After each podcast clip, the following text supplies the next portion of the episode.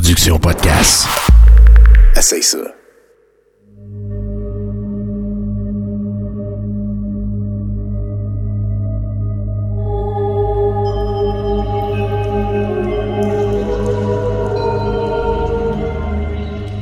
Cette semaine, nous nous attarderons à deux cas de disparition qui ont défrayé la manchette au siècle dernier. Sans qu'on s'en aperçoive, c'est plus de 10 000 personnes en moyenne qui disparaissent chaque année, et ce, seulement au Québec. Comment expliquer un phénomène qui semble prendre des proportions démesurées? Bienvenue sur la Terre des Hommes, et vous écoutez cet épisode portant sur le mystère du lac Anjikuni et de celui de l'affaire du col Diaklov. L'épisode 2, c'est parti.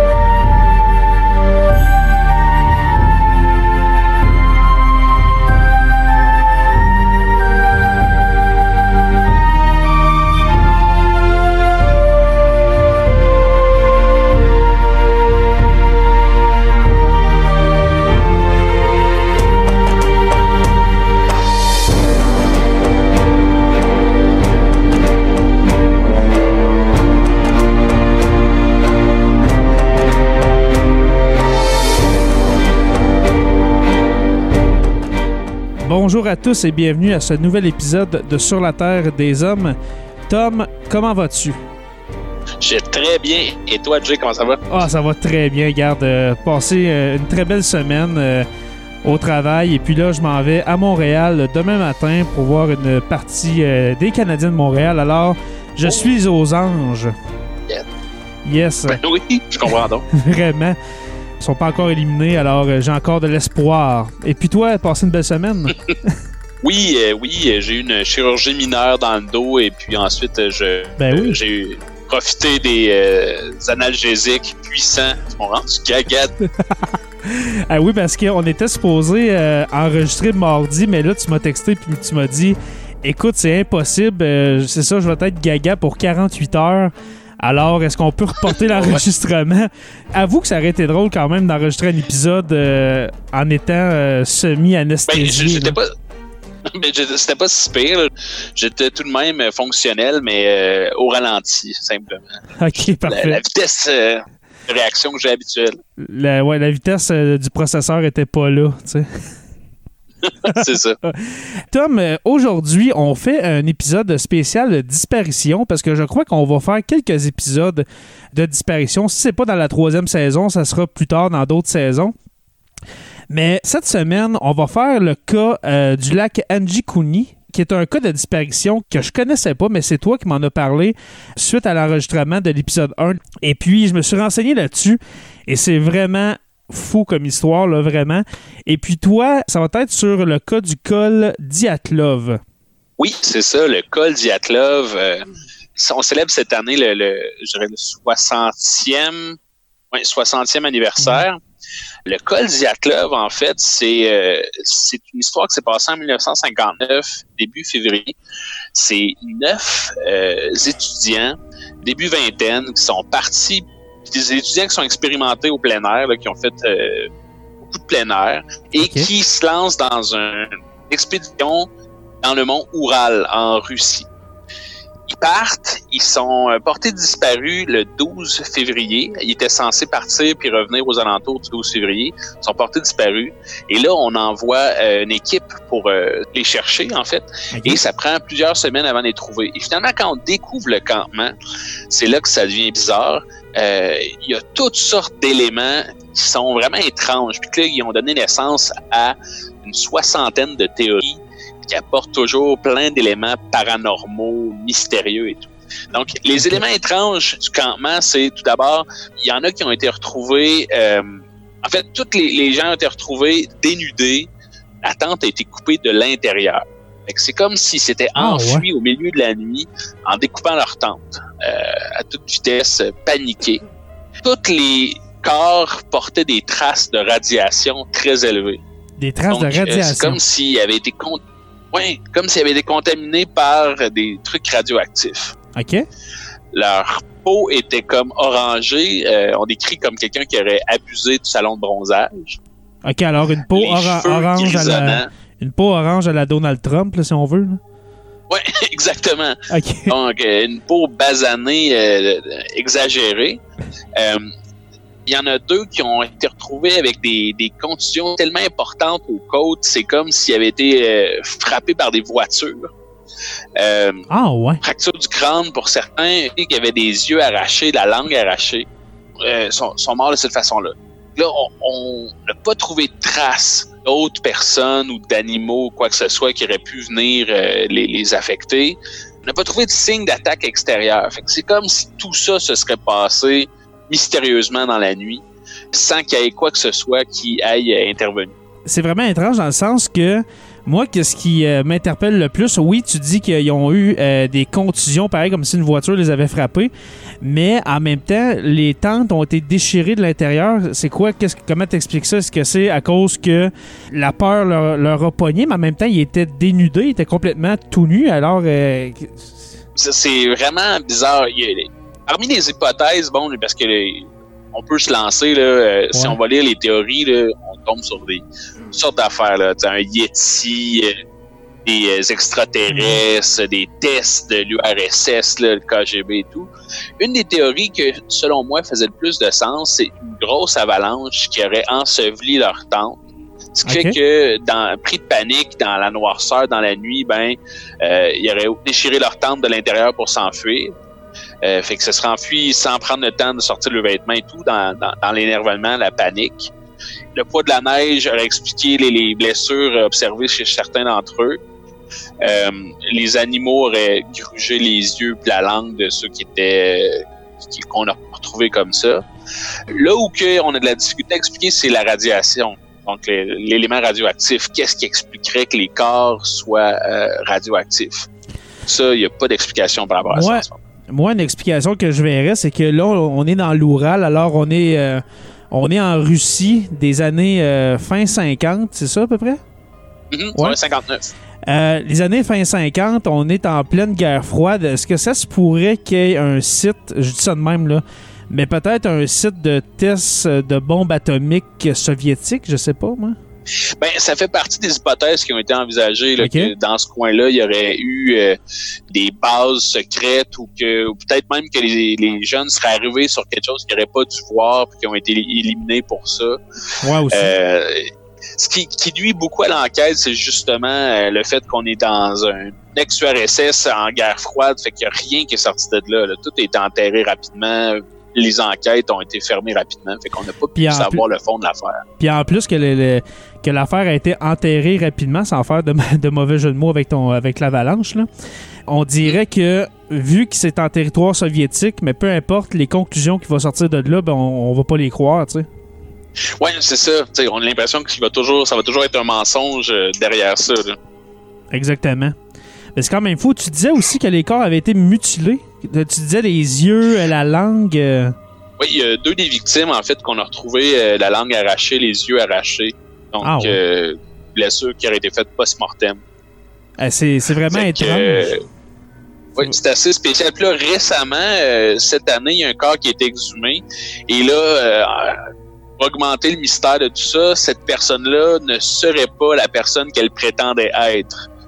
Donc, euh, Ah ouais. c'est un ex-soldat qui, qui, qui faisait partie de l'expédition. Et là, son ADN ne correspond pas à cet ex-soldat-là. Fait que là, c'est comme s'il y avait un soldat qui s'était joint à l'expédition, puis s'était enfui. Puis ça, c'est ça. Plus on fouille, plus il y a Ah, d'éléments ouais. mystérieux qui partent dans toutes les degrés. Ben, on dirait que, tu sais, il y a, peut-être deux explications à l'affaire de ce soldat-là. là. Peut-être que, comme tu dis, un soldat qui se sauve euh, d'une zone où est-ce qu'il veut justement se- s'enfuir, ou bien euh, un soldat qui a peut-être infiltré ce groupe-là pour savoir euh, qu'est-ce que ces jeunes-là vont faire. Ou ces jeunes-là, ces personnes-là, je, euh, connais pas leur âge, mais qu'est-ce qu'ils vont faire dans cette région-là de l'Oural, peut-être, où est-ce que justement euh, il y a des sites expérimentaux, j'exagère, là, mais des sites expérimentaux soviétiques. Là. peut-être, oui. Puis parmi les jeunes, ben il y avait des ingénieurs, donc il y avait des jeunes qui étaient peut-être en contact avec des éléments secrets ou qui, qui ont été éliminés parce qu'ils savaient des choses. donc c'est vraiment le, scénario parfait pour toutes les théories du complot ah, converger vers ça. Vraiment. Puis comme tu as dit, vu qu'en plus c'est en territoire russe, en territoire soviétique, ça vient vraiment rajouter une couche de mystère. Oui, puis on n'est pas prêt de, connaître la vérité parce que c'est pas dans les priorités du gouvernement russe de faire la lumière là-dessus. En plus que ça fait 60 ans, admettons que c'est une affaire euh, en lien avec le gouvernement soviétique de l'époque. Bien, c'est sûr que les, preuves ont été détruites euh, aussitôt. En même temps, est-ce que les membres du gouvernement russe actuel ou les futurs euh, membres de gouvernement vont connaître l'histoire, vont connaître les, finalités puis les tenants et aboutissants, si je peux dire, de, cette histoire-là? Fait que c'est peut-être justement une histoire qui est complètement morte dans l'oubli comme ça, qui est, c'est vraiment dommage parce que comme tu as dit, peut-être qu'on saura jamais qu'est-ce qui s'est passé. Non, exactement. Puis plus le temps va passer, plus les théories farfelues vont prendre le dessus, puis à un moment donné, ça va devenir euh, du folklore, là, carrément. Exactement. Est-ce que tu avais d'autres informations pour euh, cette histoire-là, mon cher? Non, c'est pas mal tout euh, concernant le col de Diatlov. Parfait. Eh bien, moi, Tom, je vais te parler d'un cas de disparition que je ne connaissais pas. C'est toi qui m'en as parlé.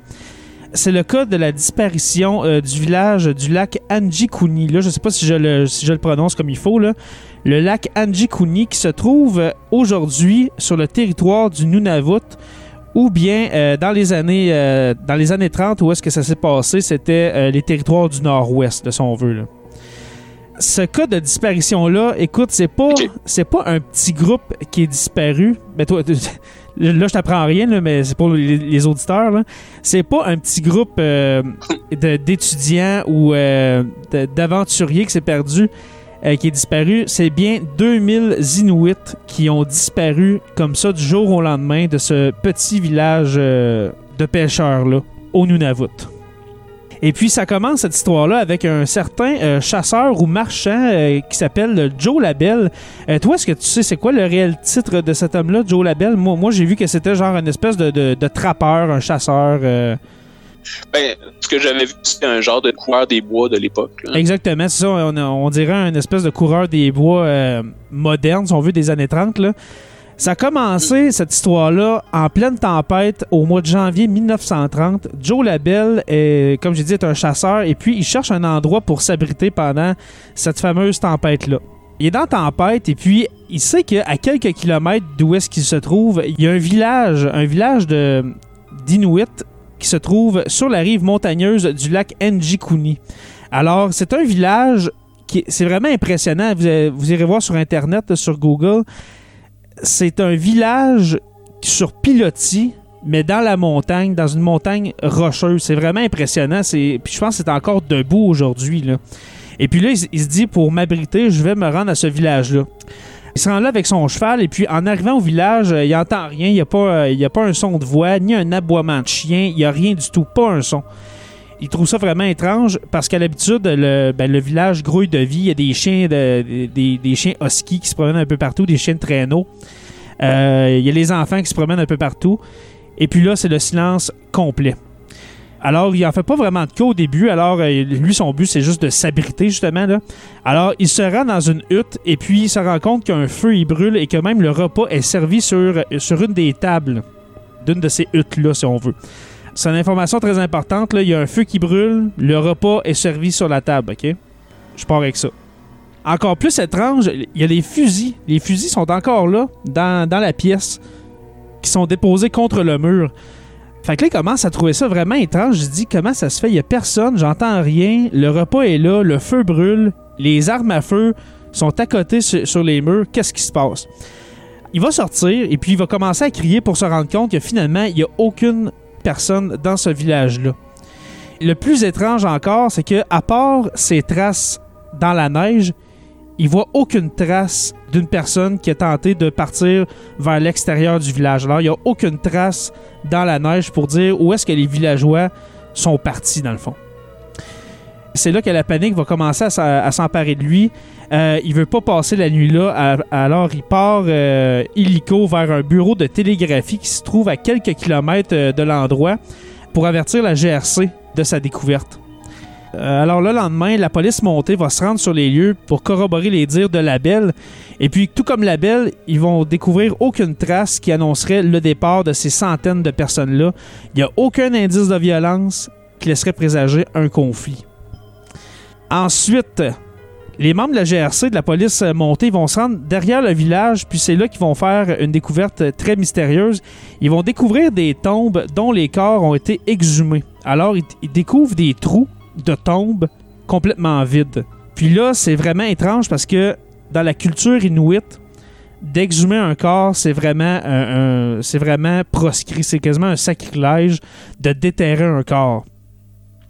La Belle puis la GRC ne comprennent rien. Comment ça se fait qu'il y a des corps qui ont été déterrés? Puis encore plus étrange que ça, les corps, c'est sûr qu'ils n'ont pas été déterrés par des bêtes sauvages ou par, euh, des chiens, etc. Parce que la terre, la terre qui est gelée, c'est sûr, on est au mois de janvier, la terre est soigneusement euh, tassée de côté, pareil comme si quelqu'un avait pris une pelle pour euh, déterrer les corps, justement. Alors la GRC va, va conclure qu'il ne peut pas s'agir d'animaux à cause de la terre, justement. Encore plus troublant, on découvre un chien mort à quelques mètres de cet endroit-là. Et après autopsie, de ce chien-là, on conclut que le chien était mort de faim et qu'il avait gelé sur place par la suite. Toi, euh, Tom, euh, qui a eu des chiens, je, te connais depuis longtemps, tu as eu des chiens. Est-ce que tu laisserais mourir ton chien même s'il y avait un danger imminent et puis tu laisserais ton chien derrière toi? Non, c'est sûr que non. Non, non seulement le chien, mais tu sais, pour moi, bon, un chien, ça n'a pas la même importance que pour les Inuits qui, à ce moment-là, utilisaient le chien pour d'autres fonctions. C'est exactement Donc, laisser derrière le chien et les armes à feu, il y a vraiment quelque chose de paniqué dans ce, dans ce geste-là. Ben, c'est exactement le problème parce que c'est la base de la survie pour les Inuits d'avoir ses chiens et puis d'avoir son arme à feu. Alors là, les armes à feu sont là, comme tu as dit. Les chiens, il y a un chien qui est mort de faim. Après l'autopsie, on voit qu'il est mort de faim et puis est gelé dans la neige. Après deux semaines d'enquête, on va conclure que les 2000 personnes auraient quitté subitement en laissant tout derrière eux deux mois plus tôt, avant que Labelle arrive au village. Alors, c'est vraiment troublant, euh, Tom, de constater que la GRC conclut que la disparition s'est déroulée deux mois plus tôt. Parce que, souviens-toi, on parle d'un feu qui brûle, alors le feu est alimenté par quelqu'un, c'est certain. Le repas est hmm. servi, le repas n'a aucun signe de moisissure. Alors, là, c'est à se demander qu'est-ce qui s'est passé au, juste au lac Njikuni. Et puis, où est-ce qu'ils sont passés ces 2000 personnes-là? Parce qu'on n'a on a retrouvé aucun corps de cette communauté-là, dans le fond. Là. c'est quoi tes, tes hypothèses derrière ça? Honnêtement, là, c'est un cas qui me laisse vraiment perplexe. J'ai aucune idée de qu'est-ce qui s'est passé. Je sais pas, là, mais je pourrais conclure que c'est une migration du groupe qui sont partis vers un endroit peut-être où, euh, où est-ce qu'il y avait plus de gibier. Euh, mais en même temps, les armes à feu sont là. Les armes à feu sont là. Il y a des corps de déterrés. Il n'y a aucune trace dans la neige. Il n'y a rien. là. Alors là, c'est à se demander qu'est-ce qui s'est passé. Là. Supposons que on se dit le village, les 2000 personnes ont quitté euh, deux mois avant, mais qu'il y a un ou deux qui sont restés dans l'abri ou dans la, maison que M. Labelle a vu et que quand ils ont entendu M. Labelle, se sont enfuis. Donc à ce moment-là, euh, il y aurait eu des habitants dans, puis que là, à ce moment-là, euh, M. Labelle, pris de panique, s'est enfui. Puis quand il est revenu, ben l'histoire a fini par se mêler. Moi, c'est ça que je pourrais voir, mais euh, les armes qui restent là, ça c'est bizarre. Le, chien qui est mort de faim, mais je sais pas, c'est trop bizarre. Mais plus que tu en parles, puis on dirait qu'il y a une théorie qui me vient là la théorie de personnes qui seraient, qui seraient restées sur place et puis en entendant Joe Labelle arriver, ce serait peut-être caché en périphérie euh, du village sans laisser de traces, dans un endroit plus isolé, parce que là, on s'entend qu'il n'a pas fait le tour du village au complet, là, Labelle. Alors peut-être que mm-hmm. oui, il y avait des traces. Le lendemain, avec la tempête de neige, les traces ont été effacées. Euh, mm-hmm. Peut-être qu'ils sont justement qui sont partis complètement parce que là, oublie pas qu'il va y avoir deux semaines d'enquête. Alors, alors là, c'est sûr qu'il n'y a personne dans le village pendant ces deux semaines d'enquête-là. Mais la veille, ça se pourrait que oui, il y ait des personnes qui soient restées. Et puis, pour expliquer, euh, là, tu me diras si je vais trop loin, là, mais pour euh, expliquer le cas euh, des corps qui sont déterrés, qui sont exhumés, est-ce que tu crois que la théorie que j'avance disant qu'il manquait de gibier, tout le monde est parti, à part quelques personnes, et puis il y a tellement peu de ressources, il y a tellement peu de gibier qu'on a peut-être euh, pratiqué le cannibalisme? Ça se pourrait, ça serait absolument horrible. Puis, étant donné les. euh, on en a discuté là, dans notre épisode sur le Wendigo, étant donné les croyances autochtones par rapport au cannibalisme, euh, ça serait. Ça serait quelque chose de particulier, mais qui est possible, qui serait plausible. Ouais, c'est ça, là, j'essaie de mettre toutes les pièces ensemble pour essayer d'expliquer. C'est pour ça que je, que je, je t'amène le cas de- de- du cannibalisme. là. Mais honnêtement, j'ai aucune idée, à part, à, à part cette idée-là, comme tu as dit, de qu'il y ait des personnes qui soient restées sur place puis que les, que les autres ont, ont migré vers un autre endroit. Ça serait plausible. Toi, est-ce que c'est ta, ta seule hypothèse ou bien t'en as un autre? c'est l'hypothèse qui me vient rapidement comme ça. C'est sûr que je veux rester dans ce qui est rationnel. là, euh, c'est parce que si on se met à utiliser le paranormal, on peut dire n'importe quoi pour justifier ça. Ouais, c'est Mais- sûr. Puis le paranormal, c'est pas vraiment une science, alors on n'en parlera pas. euh, on, va, Non, on c'est va- ça. on va pas faire l'apologie euh, du paranormal. C'est ça. Ouais. Fait que moi, je pense que l'hypothèse, ça serait ça. Euh, peut-être la fiabilité, la crédibilité. Est-ce que il il a paniqué en pensant que le village était vide alors qu'il restait des gens? Que je sais pas. Ça aurait du sens, ça aurait du sens. Alors euh, voilà, c'était euh, l'histoire euh, du lac Njikuni. Je voulais te remercier, Tom, de m'avoir fait connaître ce cas. Parce que honnêtement, souvent, je suis capable de trouver des explications, mais à ce cas-là, je suis devant le néant total. Mais tant mieux, tant mieux. Yes. Ça a été un, un bon mystère. Yes. Et puis, euh, je dirais que c'est pas mal tout pour, euh, pour l'épisode de ce soir. Est-ce que est-ce que tu avais d'autres informations par rapport à- aux deux cas qu'on a mentionnés? Est-ce que est-ce que des enquêtes qui ont progressé, etc.? Je sais que tu as fait euh, pas mal euh, ton cas à toi, euh, du, du col Diatlov. Mais est-ce que tu as entendu parler d'éléments nouveaux par rapport euh, au lac euh, Njikuni ou pas du tout? Non, j'ai j'ai pas retrouvé là-dessus. Euh, j'ai pas trouvé d'autre chose là, depuis qu'on s'en est euh, discuté. on en a discuté la semaine passée. Parfait. Euh, j'ai cherché un peu, mais j'ai rien trouvé de nouveau euh, là-dessus.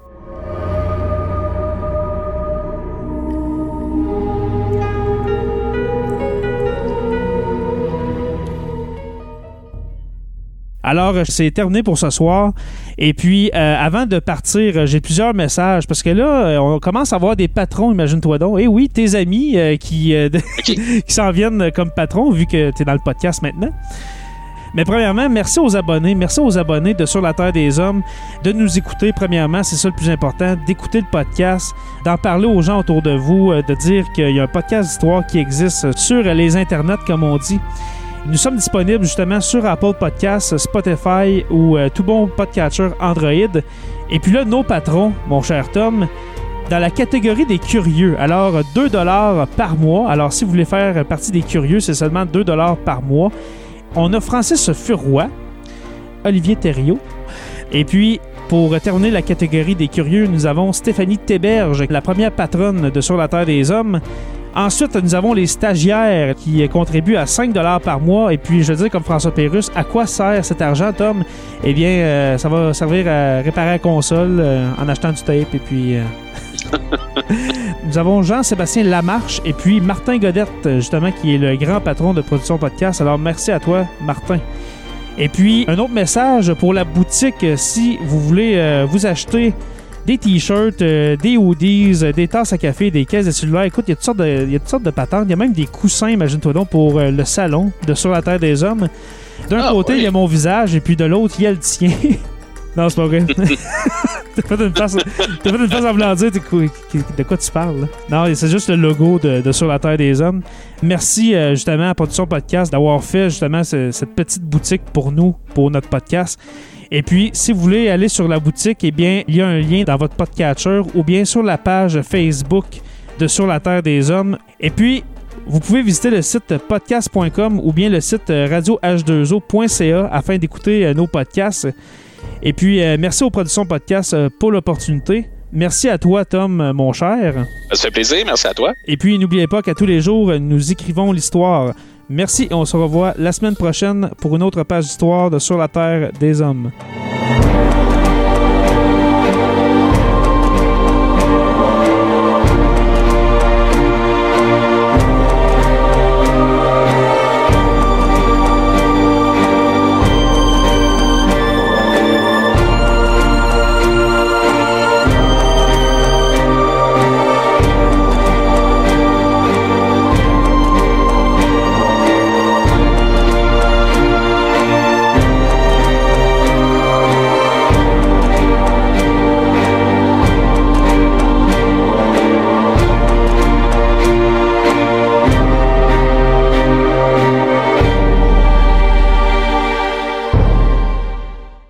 Participer à l'évolution de Production Podcast?